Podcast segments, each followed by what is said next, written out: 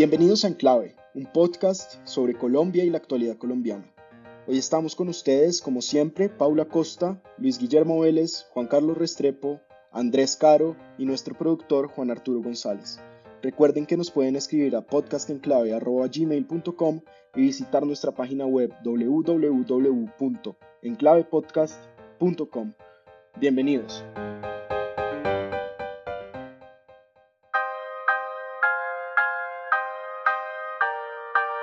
Bienvenidos al episodio 37 de Enclave Podcast. Hoy es un episodio especial, corto, eh, reactivo a lo que está ocurriendo en el país.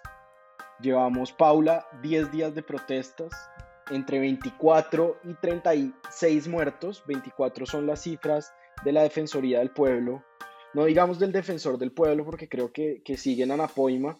Y 35 son las cifras de algunas ONGs 370 personas desaparecidas que no aparecen, más bien, que, han ido apareciendo en las URIs, estos centros de reclusión de la policía.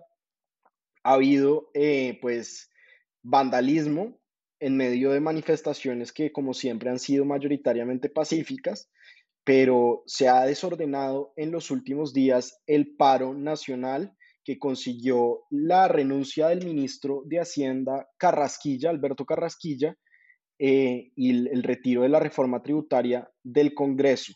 Pero ayer, eh, Paula, casi se, pues trataron de llegar al Congreso algunas, algunos vándalos eh, a punta de piedra y de, de, estos, como estas bombas hechizas y al tiempo, la policía eh, está reaccionando, hay violencia policial, pues estos muertos eh, son testimonio de eso. Se filtró también una grabación de Gustavo Petro diciendo que el paro se tenía que, que haber acabado con la caída de la reforma tributaria, pero voces tan disímiles como las de la derecha y como las de la alcaldesa mayor de Bogotá, Claudia López, han acusado a Petro de echarle más leña al fuego, pero la situación definitivamente no está bien. Llevamos muchos meses muy malos en Colombia y estas protestas, este vandalismo y las respuestas a veces violentas de la policía no ayudan. Paula, ¿usted, usted cómo, cómo, cómo, está la, la protesta en Guatavita? No, está dura paso a informarle.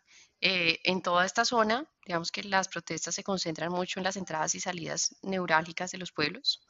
En la rotonda que conecta Huasca, Guatavita, Supó, eh, está trancado desde hace varios días. Vamos en el décimo día de protesta y eso está un poco, estaban intermitentes eh, los bloqueos en las vías y entiendo que la instrucción a partir de hoy es que los bloqueos sean permanentes por las vías rurales, que creo que es una de esas novedades de este paro, que lo que ha mostrado es una mayor violencia, una mayor recrudescencia en todos los aspectos. Se están bloqueando vías rurales secundarias, con lo cual la movilidad de alimentos, en particular en esta zona que hay una cantidad de leche, pues está empezando a, ser cero. La gente está botando la leche, em, está empezando a escasear la gasolina están empezando a escasear medicamentos. Es decir, creo que nos enfrentamos a el paro más grande que hayamos visto en el país. Todos recordamos el primer gran paro nacional con las palabras célebres del, presidente Santos en ese momento, es que el paro nacional no existe. Y pues al unísono todas las fuerzas de unión le dijeron, claro que existe y este va a ser el más berraco de todos, ¿no? Em, después tuvimos las marchas de noviembre del 19, que creo que es el antecedente más cercano a esto, pero creo que este nivel de violencia nunca se había experimentado. Le doy dos cifras más, 48 estaciones de Transmilenio dañadas, 50 buses de Transmilenio quemados en estos días. Juan Carlos, y ha sido muy fácil en la opinión pública dividirse entre la gente que defiende el derecho a la protesta y la gente que defiende el, digamos, las acciones de la policía, pero pareciera más que esto es un tema de grises más que de blanco y negro y que la protesta ha sido en algunos casos violenta y la reacción de la policía ha sido en algunos casos violenta, pero yo le quiero preguntar específicamente por la reacción policial, por la reacción militar del presidente, del alcalde de Cali, de la alcaldesa de Bogotá, cómo debemos analizar esto en términos de seguridad nacional y de seguridad urbana? Andrés, lo que usted dice es muy cierto. Yo creo que aquí los extremos simplemente sirven para atizar el, fuego y el caos. Hay mucha gente que apoya incondicionalmente el movimiento de protesta y no escucha lo que la gente que no lo apoya tiene para decir y la gente que no apoya el, movimiento de protesta normalmente no escucha a la otra parte. En ambos lados hay, hay personas sensatas y hay personas insensatas. Yo creo que eh, las generalizaciones nos están haciendo mucho daño y están impidiendo que se forje un ambiente donde puede llegar a haber acuerdos que ayuden a desescalar la violencia y a resolver el conflicto de una manera civilizada. No podemos decir que la policía o el ejército son organismos violadores de los derechos humanos. Como ya lo mencionamos antes, son entidades y organismos que le pertenecen a la institucionalidad del país que son para el servicio de todos los colombianos, que han aprendido mucho y son, gozan de una formación muy importante. Bajo una situación de presión puede haber policías que cometan abusos, como en efecto parece estar sucediendo, eh, lo cual deslegitima a toda la institución. Y asimismo, la gente que está en la protesta es gente que tiene unos reclamos legítimos muy amplios y muy diversos que vienen de mucho tiempo atrás, pero que también son contaminados por agitadores y vándalos que están aprovechando para generar eh, explosiones de, de, violencia social y de destrucción de los bienes públicos y privados. Ninguno de esos dos representan al, ni siquiera los extremos, no, no representan ni los vándalos, ni los policías violadores de derechos humanos o los que han participado en eventos de violación de los derechos humanos, representan a esos extremos. Entonces debemos dejar de generalizar. Creo que hay un punto muy importante a anotar aquí y es la percepción internacional del tema. Ha habido una reacción eh, bastante, bastante generalizada por parte de algunos senadores de Estados Unidos, por parte de organizaciones de derechos humanos, la prensa internacional está recogiendo simplemente una visión del tema. Han hecho mucho énfasis en el hecho de que las autoridades colombianas, la policía específicamente, han violado los derechos humanos y están atropellando a los que protestan y ahí se podría decir que el gobierno está perdiendo la guerra comunicacional en el exterior. Bueno, hablando de la, del gobierno, Luis Guillermo, el, la marcha empezó por la reforma tributaria el presidente Duque, después de varios días de marcha, retiró, pidió retirar la reforma tributaria. Eh, el ministro, el inmovible ministro de Hacienda, Alberto Carrasquilla, se cayó. Eh, entró el nuevo ministro de Hacienda que lo reemplazó, era, que era el ministro de Comercio, y las marchas siguieron. Las marchas ahora están hablando de, ahora están siendo por la reforma a la salud, están hablando del problema de la desigualdad, están hablando de educación, del derecho a la educación y se volvieron otra cosa. Y el presidente al mismo, al mismo tiempo se ha venido reuniendo con las altas cortes, con los partidos políticos, con los expresidentes y no parece haber una solución. Yo, yo veo, Luis Guillermo, y no sé si estoy equivocado, una desconexión entre el país político, que cree que a punta de reuniones y de camisetas y de mensajes de Twitter va a resolver la marcha y la gente que está marchando, que no sabemos muy bien quiénes son y qué quieren. Así, es, Andrés. El, el, presidente Duque parece el capitán de un submarino sin periscopio. Está metido a 400 metros de profundidad debajo del mar y no sabe para dónde va y no sabe tampoco en dónde está. Esa es la verdad. Pero sobre el tema de las marchas y de los paros que estamos viendo, yo quisiera ver esto en un contexto un poco más amplio esto no es un tema de coyuntura política, aquí hay un tema mucho más grueso que está ocurriendo y no es como lo dicen algunos sectores de la derecha, un problema, digamos, de infiltración del comunismo internacional o del castrochavismo, aunque algo de eso habrá seguramente. Es un tema más, más complejo que eso y quisiera plantear muy rápidamente una hipótesis sobre esto. Eh, y es que en Colombia, durante la existencia del conflicto armado, cercano a los 40 años, eh, la manifestación política de las personas en la calle había estado altamente reprimida. Reprimida porque había obviamente eh, una confrontación con elementos eh, de la izquierda por parte del Estado, sino también autorreprimida porque la gente, digamos, prefería quedarse en su casa y no actuar en manifestaciones o participar de hechos que podían estar asociados con el conflicto armado. Entonces, durante mucho tiempo hubo una muy baja manifestación pública en Colombia. El último gran eh, evento, digamos, de marchas y manifestaciones importante ocurrió en el gobierno de Alfonso López Miquelsen en los años 70, en el 77, si no estoy mal con el gran paro nacional. Eso fue hace muchísimo tiempo. Y no se había vuelto a ver algo de esta naturaleza. Entonces, ¿qué es lo que pasa?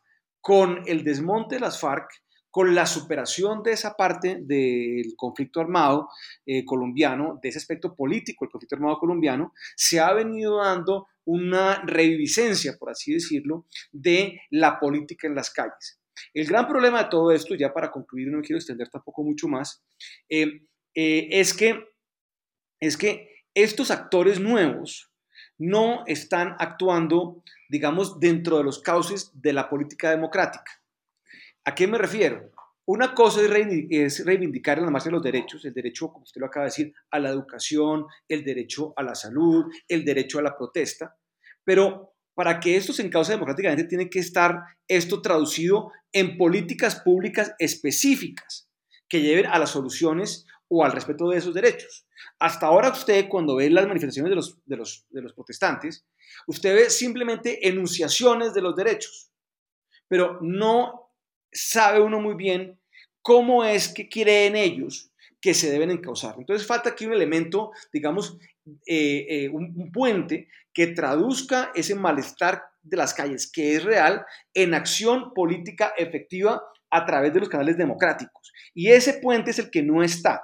Y, ese puente es el que el gobierno no ha querido, ni ha podido, ni ha sabido cómo construir, eh, y los marchantes tampoco han sabido cómo construirlo para traducir esas demandas ciudadanas, enunciativas en este momento solamente en términos abstractos, en políticas públicas específicas que se puedan volver acciones políticas a través de los mecanismos democráticos. Eso es lo que está faltando, la construcción de ese puente. Y ese es el reto del gobierno que tiene que mostrarle el camino a sus antagonistas y sobre todo, me parece a mí, de los antagonistas que tienen que pasar de los hechos, digamos, o, de, las medidas, digamos, de hecho, de la protesta pura y dura em, y los bloqueos, a traducir eso en eh, propuestas políticas que sean accionables en el marco democrático. Hay una realidad que, que, no siempre tenemos muy presente y es que Colombia es un país que, como lo hemos dicho en otras oportunidades, está transitando de un conflicto armado a un conflicto social. Las causas del conflicto siguen estando ahí y conflictividad siempre va a haber mientras haya desigualdad. Lo triste para Colombia es que en Colombia el conflicto armado era nuestra zona de confort. Llevábamos 60 años en un conflicto armado eh, y lo sabíamos tramitar muy bien, con unas Fuerzas Armadas eh, profesionales, capacitadas, entrenadas, dotadas eh, y todo lo que la capacidad del Estado para aplastar ese, ese o, o para imponerse en ese conflicto armado como en efecto lo hizo. El conflicto social, la movilización social, es otra manera de tramitar las diferencias y las inconformidades en la sociedad y ese nos pone muy nerviosos. Ese no es nuestra zona de confort porque no lo sabemos manejar.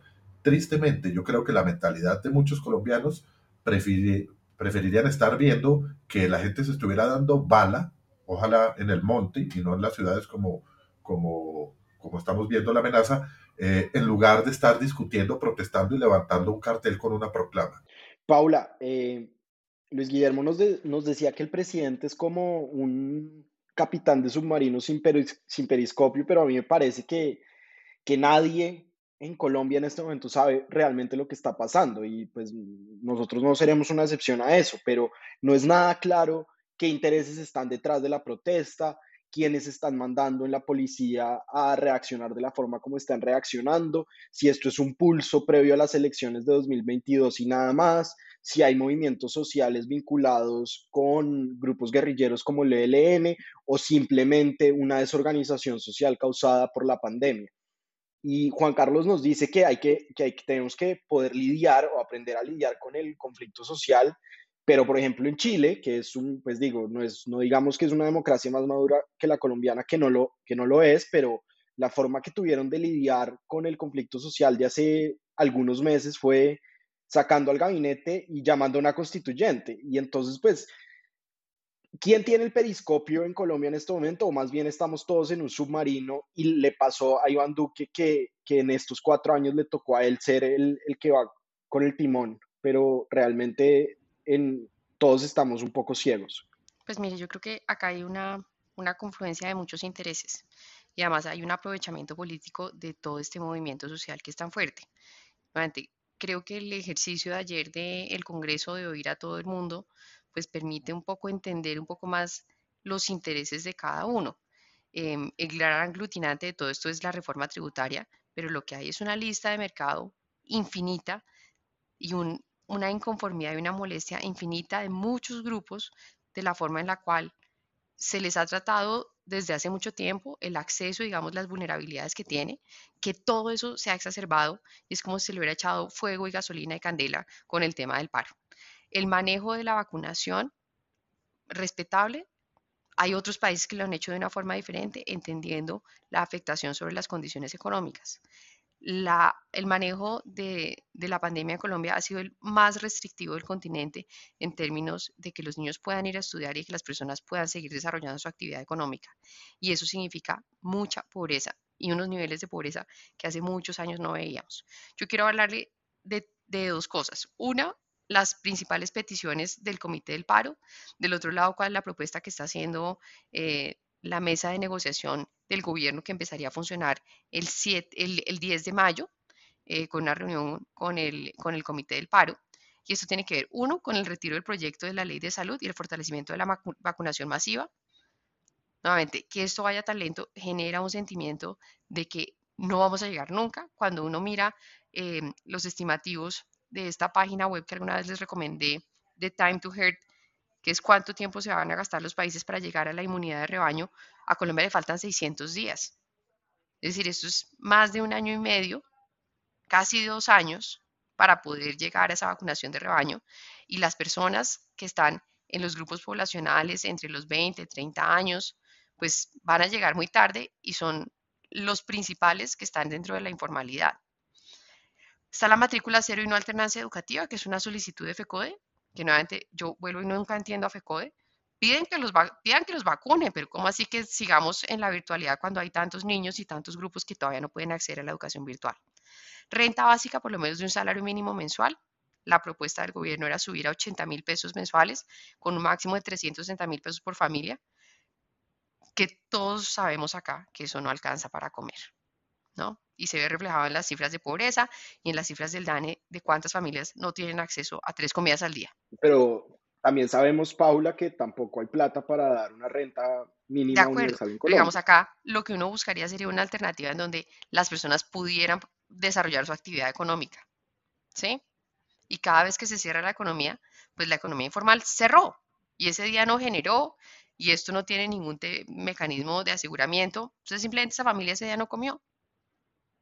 ¿No?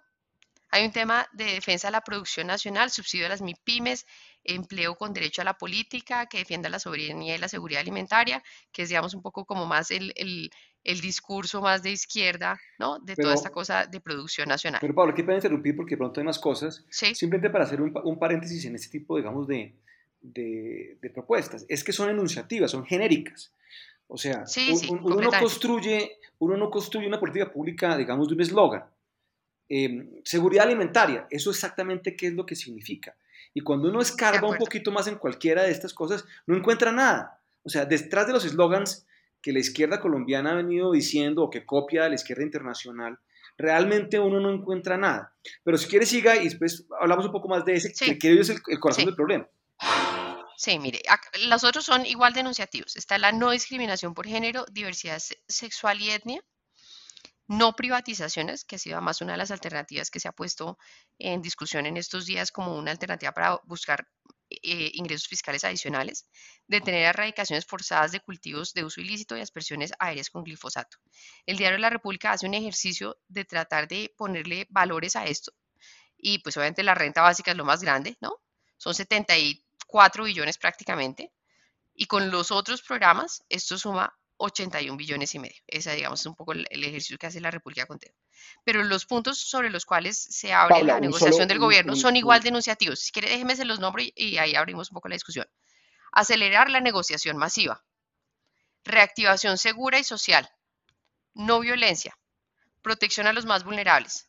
Estabilización de las finanzas públicas y matrícula cero. Ya con eso cierro. No, no, yo solo quería decir, Paula, que 87 billones de pesos es más o menos tres reformas tributarias de las que se cayeron, ¿no? Sí, es dos veces el presupuesto de inversión de la nación. Es dos veces lo que se gasta en pensiones. Fernando, en Fernando Jiménez, nuestro nuevo viceministro de Hacienda, encontraría esa plata. No, no, esa plata no la encuentra nadie, ¿no? Eso no hay cómo, no, no, no hay cómo. Yo creo que precisamente esa es la, la discusión eh, importante y esto puede ser una oportunidad eh, en donde pasemos de los eslogans de la protesta, de tirar la piedra. Antes era peor porque era una protesta, digamos, armada, una insurgencia armada, y lo podamos volver un, un, diálogo democrático un poco más, un poco más serio. O sea, eh, si se habla, por ejemplo, de la renta básica universal, que es lo que está proponiendo algún sector de la izquierda, pues es muy importante preguntarles a ellos cómo se va a pagar todo esto. Y no basta responder eso con, em, con clichés. Ah, no, es que se roban 50 billones de pesos. Eso, eso realmente no está ocurriendo ni ha ocurrido. Eh, el despilfarro y la corrupción es muchísimo menos que eso. Em, y entonces, un poco aterrizar esas propuestas y volverlas números, cifras, y después mirar la plata de dónde va a salir y cómo va a salir. Y no es tan sencillo como decir, no, que le pongan más impuestos a las empresas o a los ricos o que pague IVA este o el otro. Porque la verdad del asunto es que cuando uno se pone a mirar eso, como lo ha mirado Paula, que ha estado en el Ministerio de Hacienda y conoce muy bien esos temas, pues lo cierto del asunto es que la plata es muy poquita y nunca va a alcanzar para todas las pretensiones que, hay legítimas, eh, mm, maravillosas, eh, pertinentes, lo que ustedes quieran, simplemente eso todo se reduce en un problema de plata. Juan Carlos, yo quiero preguntarle una cosa relacionada con lo que nos estaba diciendo Luis Guillermo, y es, es hora de que los eslóganes tanto de, de los manifestantes como las propuestas del gobierno se aterricen a un diálogo un poco más constructivo, pero eso presumiría que se quiere un diálogo constructivo y no que hay intereses que están, digamos, beneficiándose de las protestas en miras de las elecciones del año entrante? Esa es mi primera pregunta. Y la segunda pregunta es, ¿será que no tenemos, no es hora de una constituyente en el sentido de que realmente el país está muy desconectado y las instituciones, todas las instituciones, lo veíamos ayer en este intento de toma del Congreso, pero no solo el Congreso, sino también la presidencia de la República, los jueces, están completamente desconectados de, la nación, digamos? Sí, Andrés, yo creo que en este momento estamos en una coyuntura bastante compleja porque yo no veo que haya razones para que esta conflictividad y esta protesta desescale. Es decir, ninguna de las partes está haciendo algo para que desescale y así hicieran la otra parte, como mencioné antes, no escucha. Yo creo que aquí tiene que haber auténtico y genuino diálogo. Juan Carlos, pero retirar la reforma tributaria no es un paso para desescalar. Pues desafortunadamente ahí hubo como una contradicción porque al mismo tiempo que se retiró la reforma tributaria eh, tratando de, tranquilizar la calle, eh, yo creo que eso al mismo tiempo pues lo que generó fue un incentivo eh, para los movimientos políticos que están con la protesta para ver qué más le pueden sacar al gobierno. Después de eso vino la, petición de que retiren también la reforma de la salud para que se reabra todo ese pliego de peticiones que se había eh, iniciado en noviembre del 2019 y demás. Entonces eso termina siendo casi que un, estímulo y, y, un envalentonamiento del movimiento de protesta porque es interpretado inevitablemente como una debilidad del gobierno el hecho de que se haya hecho una concesión de esa naturaleza.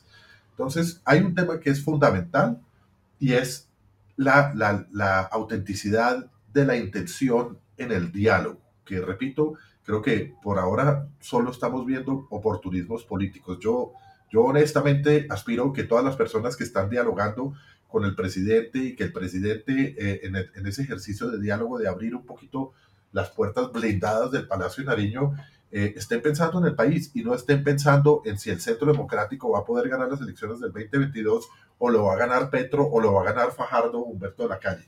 Yo creo que hay que, es muy difícil para, para, para todos esos movimientos desprenderse de sus intenciones políticas. ¿Qué creo yo que tiene que tener? Ese es el ideal, pero yo creo que todos están haciendo sus cuentas. Yo estoy de acuerdo. Claro, pero tiene que haber unos, todos la, la hacen, desafortunadamente creo que, que, hay unos principios elementales y fundamentales del diálogo que mencionaba en un artículo ayer en el, en el tiempo una persona que se llama Thierry Weiss, eh, y dice, decía él que, que, que, hay unos principios. Primero, para en el diálogo y en el trámite de estas diferencias y todos los contactos que hay entre los extremos, tiene que haber primero algunos temas fundamentales, como el respeto de la vida tanto de los civiles y de los policías, como el rechazo de la violencia y el vandalismo, que todas las partes actúen eh, con una dosis importante de realismo en relación con las finanzas públicas y la capacidad de gasto del Estado. No se puede pedir lo que, el Estado no puede pagar, como mencionábamos ahorita. Reconocer las cosas que ha hecho la otra parte o que tiene la otra parte. Es decir, al gobierno no se le puede negar que ha hecho muchas cosas durante la pandemia y después, eh, y, perdón, y antes en relación con, con, con concesiones importantes, eh, empezando por, la, por el retiro de la, reforma tributaria, eh, el cambio del ministro de Hacienda o la renuncia del ministro de Hacienda, todos esos son concesiones. Eh, el gobierno también tiene que, tiene que entender, porque este ha sido un gobierno monocromático. Este es un gobierno que solo ha gobernado con el centro democrático, con los que comparten su ideología y los demás son enemigos del gobierno. Y eso no puede, no puede ser. En un diálogo tiene que haber un poco de apertura. Eh, en fin, y tiene que haber un respeto por la institucionalidad, que no, que no hagan carrera esas, esas ideas locas como que tenemos que remover al presidente o que renuncie el presidente y que, en fin. Luis Guillermo, pero ante, ante la ausencia de esos elementos básicos del diálogo que nos propone Juan Carlos, ¿qué hay que hacer? Pareciera que, que también es mencionar esos elementos pudiera ser pensar con el deseo en este momento? A ver, es, es, cierto que los jugadores políticos están todos mirando las elecciones del año entrante. En ese sentido, el gobierno es un gobierno que ya todo el mundo le pasó la página. O sea, este gobierno ya es un, un lame duck, como dirían los, los americanos, un pato tiroteado ya este gobierno ya pasó, ya esto a nadie le importa lo que pase con este gobierno porque hay elecciones el año entrante en el mes de mayo y es la razón por la cual no se va a caer, entre otras cosas, porque ya para qué. Em, sin embargo, digamos, fuera, digamos, de este tema de que cada uno está viendo a ver cómo se posiciona, sí creo acá, y vuelvo al tema originario de mi planteamiento, sí hay aquí una deficiencia muy importante de política. Aquí lo que falta es política, hacer política manejar esto políticamente, activar interlocutores políticos, lo cual el gobierno se ha demorado mucho tiempo en hacer. Lleva 10 días en este, en este tema y solamente hasta eh, el día de hoy se reunió con, digamos, un bloque de la oposición moderada, que es el del Partido Verde y esta alianza, alianza ciudadana que hay ahí donde está, digamos, Humberto de la Calle eh, y gente del Partido Liberal. Eh, eso ha sido demasiado lento y son con el fortalecimiento de esos bloques, el bloque ahora de los alcaldes con quien se reúne ahora y un grupo de gente también de centro, centro derecha que hay ahí. En fin, tiene que con esos bloques ir construyendo política para poder a través de esos canales políticos encauzar la protesta. Porque si se sienta con la gente del paro ahora, no va a llegar a ningún lado porque la gente del paro no sabe qué es lo que quiere. O sea, unos serán los que están allá protestando al lado de donde está Paula en la sabana de Bogotá, otros los que están en Cali, otros los indígenas, otros los que están aquí tirando piedra en Suba, en fin, creo que hay como una, un, tema bastante anárquico ahí y si eso no se encausa políticamente, pues esto va a seguir en un deterioro y realmente no es que vaya a acabar esto en la caída del presidente de la República o la caída del gobierno, en eso no va a acabar. En lo que sí acaba es en un surgimiento de algún candidato de la derecha que venga a decir aquí lo que se, requiere es ley y orden, como lo estamos viendo inclusive en algunas ciudades en donde se está armando y se está defendiendo, porque eso es lo que pasa en Colombia. En Colombia, ante una acción violenta de un vándalo, esa persona y, y la policía no puede salir a las calles porque está intimidada o está lo que sea, esa persona se arma y le pega un tiro al, vándalo cuando aparezca la noche siguiente. Entonces, yo creo que hay que tener mucho cuidado con eso y realmente... O un manifestante pacífico, como ocurrió. o un manifestante pacífico, exactamente, exactamente. Y entonces, esto, o sea, esto es un problema político que tiene que tener una solución política activando canales políticos dentro del marco democrático. Eso es lo que yo pienso, digamos, en términos macro de cómo se debería manejar el problema y hay que ver cómo se atienden ciertos cabos sueltos, porque como dice Luis Guillermo, en verdad hay gente que no sabe por qué protesta.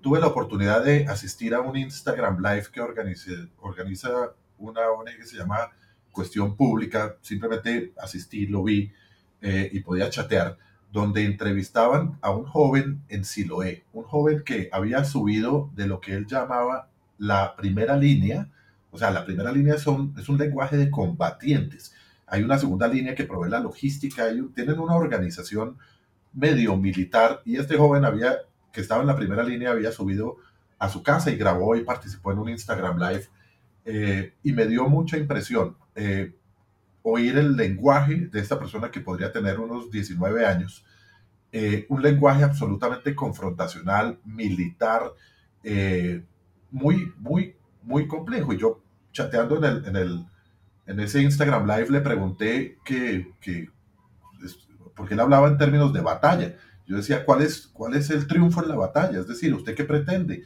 Nunca me contestó esa pregunta. Le pregunté que si él estaría dispuesto a sentarse a conversar con el comandante de la Policía Metropolitana de Cali, a quien tengo, eh, con quien tengo alguna relación, y, y, quería buscar a ver si de pronto podía haber una especie medio de, de diálogo entre la policía que se estaba batiendo eh, a punta de granadas con, con, estas personas de Siloé y los jóvenes de Siloé que me pareció que estaban ahí como en una especie de yihadismo eh, sin saber por qué luchaban, pero luchaban era simplemente con odio y con, con, con ánimo de, de, destruir al enemigo más que de alcanzar una conquista.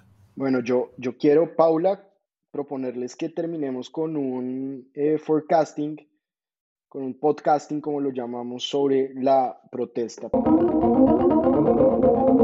Plata no hay suficiente para pagar todo lo que la gente quiere y aún más trágicamente todo lo que la gente necesita.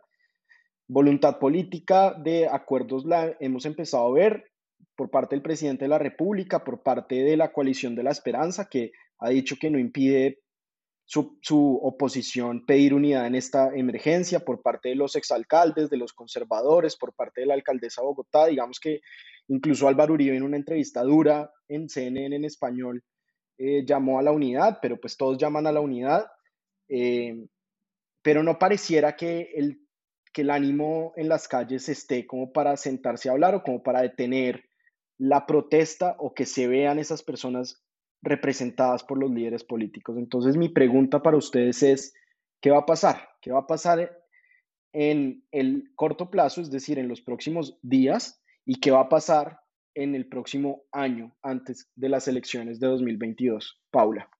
Bueno, pues déjeme decir solo una cosa. Yo estoy completamente de acuerdo con, con Luis Guillermo. Acá hay un tema de manejo político. Este es un tema que se va a resolver con muchos acuerdos políticos. Em, creo que lo que vamos a seguir viendo durante estos días son expresiones de protesta y si la estrategia del gobierno y de las fuerzas no cambia, muchos escenarios de violencia. Em, creo que este va a ser parte de lo que nos va a acompañar hasta que lleguemos a las elecciones del próximo año, que creo que finalmente es el escenario en el cual se tienen que dar estas discusiones estructurales de cómo organizar una sociedad.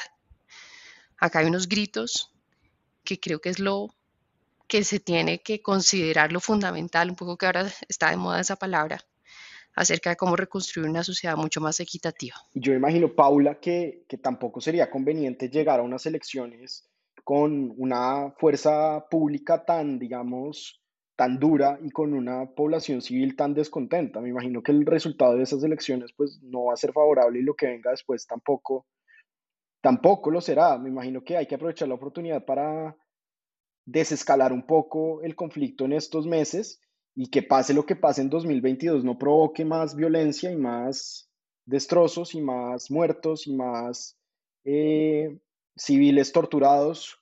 De acuerdo. Digamos, yo creo que hay acá hay un tema de, del rol y la legitimidad de las fuerzas públicas, en donde la policía está pasando un muy mal momento y que este discurso, digamos, un poco que ha tratado de promover la derecha, de que tenemos que dejar de preocuparnos tantos por los derechos humanos para que los policías se puedan defender, pues lo que termina es deslegitimando la misma acción de la fuerza pública. A ningún Estado, y este es un valor que tiene que ser un valor de todo el Estado, le conviene que sus fuerzas públicas no tengan la legitimidad para actuar. Y creo que parte de eso ha pasado porque las han puesto a bailar en un rol político. Entonces creo que acá hay un tema en donde los que no tienen que estar haciendo política son las fuerzas públicas, las Fuerzas Armadas eh, y la policía, y en donde se tiene que reconstruir esa legitimidad del uso y del monopolio de la fuerza por parte del Estado con un estricto respeto a los derechos humanos. Juan Carlos, ¿qué nos espera el, el futuro próximo y el futuro a mediano plazo? Pues Andrés, yo creo que esto va a ser una constante hasta que pasen las elecciones del 2022. Desafortunadamente la gente siente que en un país tan polarizado es el, el, extremismo al que, al que hemos llegado es la forma de, de vencer y no dejarse, eh, no dejarse derrotar, eh, porque, porque pues esta, esta bipolaridad nos tiene, nos tiene muy complicados. Hay que mirar fenómenos similares. Yo creo que una vez se inicia un movimiento de protesta relativamente organizado, no porque alguien esté detrás, sino porque ya se vuelve medio costumbre y ya saben a dónde marchan siempre y ya se vuelve casi que un plan eh, y algo, algo normal. Una vez esto, eso se instaura, eh, esto puede durar mucho tiempo. Fíjese lo que ha venido ocurriendo, por ejemplo, en Chile, que a pesar de, a pesar de, que, de que ha habido unos, unas conquistas por parte del movimiento que protesta como algo tan profundo como una constituyente que en Colombia yo no creo de ninguna manera que, que eso sea procedente porque nosotros reformamos nuestra constitución en 1991 y tenemos hoy en día una constitución llena de derechos y garantías para las personas. No creo que el problema sea de cambiar la constitución, eh, pero, pero aún cuando llegaron en Chile a una constituyente, la gente sigue saliendo. Me decía una persona en Chile con quien conversé ayer, eh, que lo que pasa es que ya los medios ni siquiera le paran bolas, ya no salen en el periódico ni en los noticieros, pero todavía todos los días hay movimientos de protesta eh, que han generado una destrucción inmensa. El sistema de metro en Chile es la, el medio principal de comunicación de todas las personas, lo han destruido, como aquí en Colombia se ha destruido, me decían que cerca del 40% de las estaciones eh, del mío en Cali están destruidas yo creo que, que, aquí tiene que imperar un poquito también la sensatez porque la gente destruye bienes públicos que son para su propio beneficio. Entonces, creo que esto nos va a acompañar. Creo que la insensatez tiene que un poco volver al curso de la, de la sensatez. No podemos destruir nuestras propias ciudades y nuestro propio acueducto, nuestras redes eléctricas y nuestras estaciones de bus, eh, pero va a seguir esto como, como una constante hasta que, hasta que lleguen las elecciones. Luis Guillermo, ¿qué nos espera? Bueno, em, yo creo que eh, se volveremos, digamos, a encauzar eh, las cosas en Colombia. ¿En qué sentido? Colombia siempre ha sido un país muy institucional desde, digamos, desde su independencia, a diferencia de otros países latinoamericanos. Y yo creo que la civilidad va a, digamos, a triunfar en algún momento. Yo creo que eh, si el gobierno es medianamente competente, va a lograr crear algún tipo, digamos, de interlocución Creo que los partidos políticos, a pesar de que están pensando en el año entrante, como es apenas obvio, están interesados en que el sistema, digamos, democrático no se afecte más Entonces creo que van a colaborar en esta, en esta gestión. Empieza también a haber un desgaste de la movilización, eso es natural, nadie puede estar protestando durante meses y meses, eso no es posible hacerlo. Entonces creo que finalmente vamos a llegar a como una nueva normalidad en materia, digamos, de, en materia política, por así decirlo. Entonces en eso soy, digamos, medianamente optimista de que poco a poco vamos a lograr cierta normalidad de aquí a las elecciones.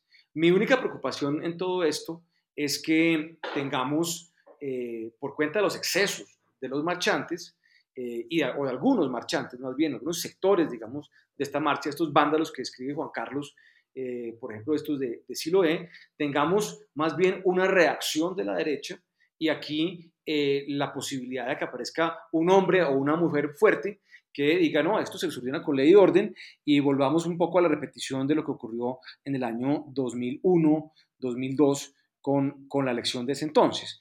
Entonces, eso no es de descartar. Yo siempre he creído que este tipo de, de digamos, actividades que aparezcan anárquicas no le convienen a la izquierda ni al centro, sino que más bien le convienen a la derecha. Entonces yo creo que hay una gran preocupación por ese lado.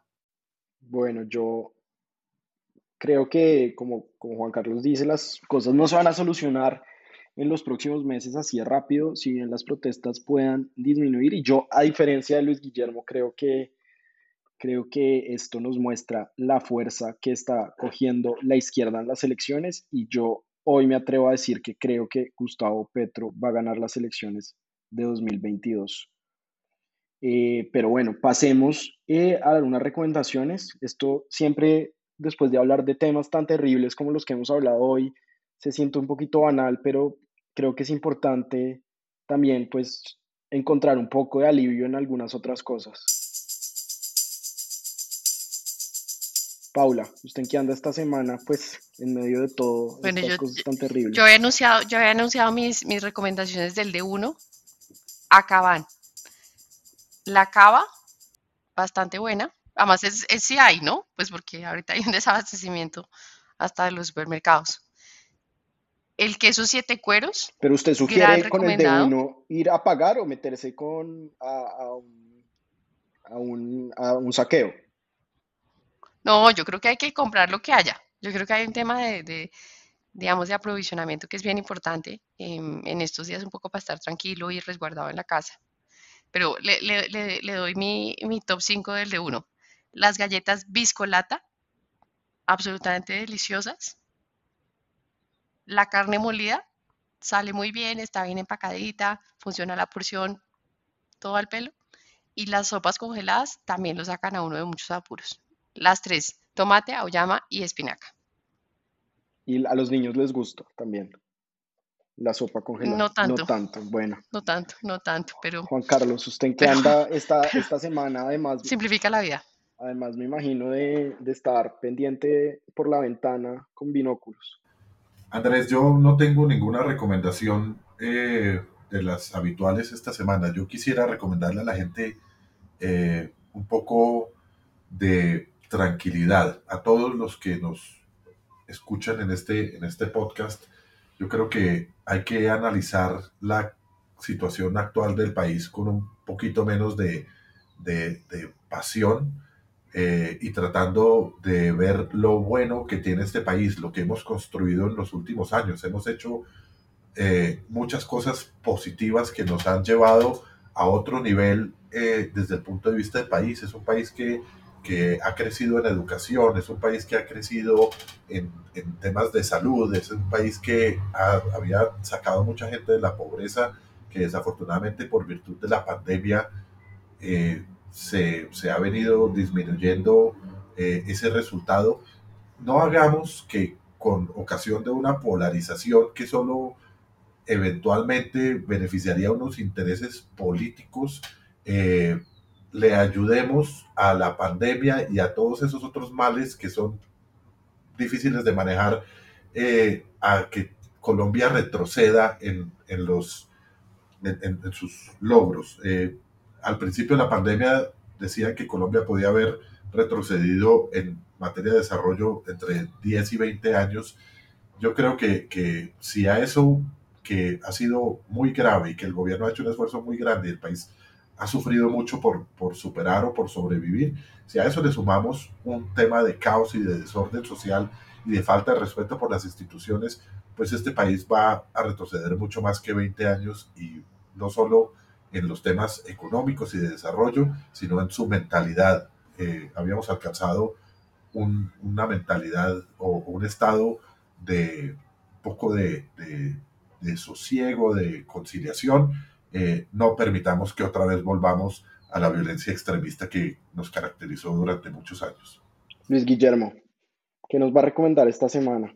Bueno, yo voy a salirme un poco, digamos, de estos temas tan trascendentales y voy a recomendar un documental, tal vez de los grandes documentales de la historia, que se llama El Mundo en Guerra, que es un documental de inglés del 73, del año 73, o sea, ya va a tener casi, ¿qué será esto? 40, 40 50 años de haberse producido, eh, pero es absolutamente eh, vigente hoy en día, es eh, más bien complicado de conseguir, se consigue por DVD o por Blu-ray, no se consigue en Apple Store, ni en Prime, ni en Netflix, pero si uno quiere ver documentales de alta calidad, este es uno de ellos, tiene 26 capítulos, Em, yo lo había visto hace muchísimos años, pero lo estaba repitiendo y me ha sorprendido em, realmente la vigencia que tiene este documental, que además tiene una característica y es que fue el último documental que pudo producirse con entrevistas a los protagonistas de primera línea de el evento más importante de los últimos, por lo menos, 150 em, años. Está, Luis Guillermo, acabo de ver, está en YouTube, medio pirata, pero pues no es para acá patrocinar nada, pero pero pues si a alguien se le ocurre Está Está en YouTube. ¿Cómo se llama? El mundo en guerra.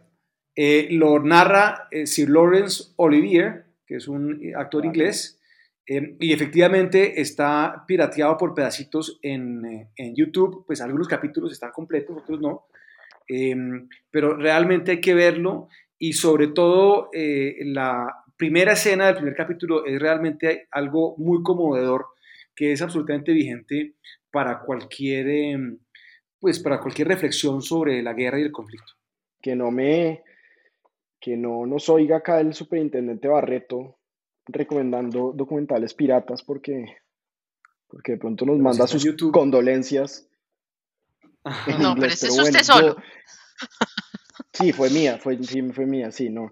Bueno, yo, yo les quiero recomendar también un documental, pero este es un podcast, un documental en podcast. Es la nueva temporada de una serie de podcasts de Slate que se llama Slow, Burn, The Road to the Iraq, to the Iraq War, eh, digamos, ¿cómo se llama esto? Eh, un incendio lento, el camino hacia la guerra de Irak, y es un podcast que analiza las decisiones, las malas decisiones, las decisiones equivocadas, las mentiras que llevaron a Estados Unidos a invadir Irak en 2003 y a la administración de George Bush a tomar pues ese camino, eh, tal vez siguiendo consejos malos o incluso eh, de mala fe. Entonces, con el mundo en guerra, las galletas, el vino, el queso, la carne molida, las sopas congeladas y el vino del de uno de Paula, la, ¿cómo, se, cómo diríamos, Juan Carlos? La, el análisis calmado de lo que tenemos para perder en Colombia y de la realidad que estamos viviendo y con el documental de Slate sobre la guerra de Irak, sobre la guerra de Irak, nos despedimos y pues que se cuiden que tengan buena semana y que si van a salir a marchar, marchen pacíficamente y si se van a quedar en su casa, pues también lo hagan, descansen pacíficamente.